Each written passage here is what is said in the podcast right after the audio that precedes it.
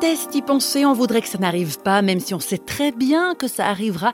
Et oui, s'il y a bien quelque chose de sûr et certain, c'est qu'on va mourir un jour.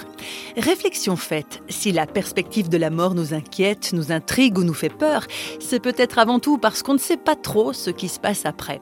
Dans son roman intitulé Deux ou trois choses à faire en arrivant au ciel, Pierre-Yves Zwallen a imaginé un paradis intéressant et plutôt inattendu, où l'on rencontre un Dieu drôle, heureux, très loin des stéréotypes habituels. Pierre-Yves Zwallen.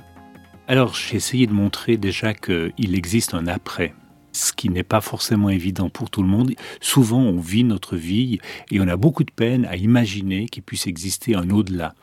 Avant d'écrire ce livre, j'ai perdu ma mère et ma sœur, ma sœur qui est morte d'un cancer. Et pendant que je l'accompagnais dans ce chemin de, fin de vie, elle me parlait de sa foi et elle me disait, tu vois, on a une foi pour vivre ici-bas et on n'a pas une foi pour vivre dans l'au-delà. Euh, la foi qu'elle vivait à l'église lui permettait d'affronter aujourd'hui, demain, les problèmes de famille, les problèmes personnels, les problèmes avec son passé, mais la propulsait pas véritablement dans cette dynamique de l'au-delà, de la vie après la mort.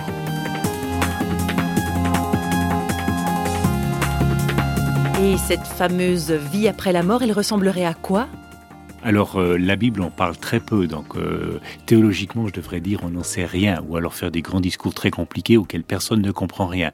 Personnellement j'ai voulu imaginer un avenir extrêmement heureux et un peu déjanté, parce que la conscience que j'ai de Dieu va un petit peu dans ce sens-là. Il me semble que Dieu est, est drôle, dans ma vie, Dieu est assez drôle et j'imagine que l'univers qui nous prépare sera drôle euh, euh, avec des gens euh, vraiment un peu étonnants, un peu bizarres, où on va faire des choses qui vont vraiment nous surprendre.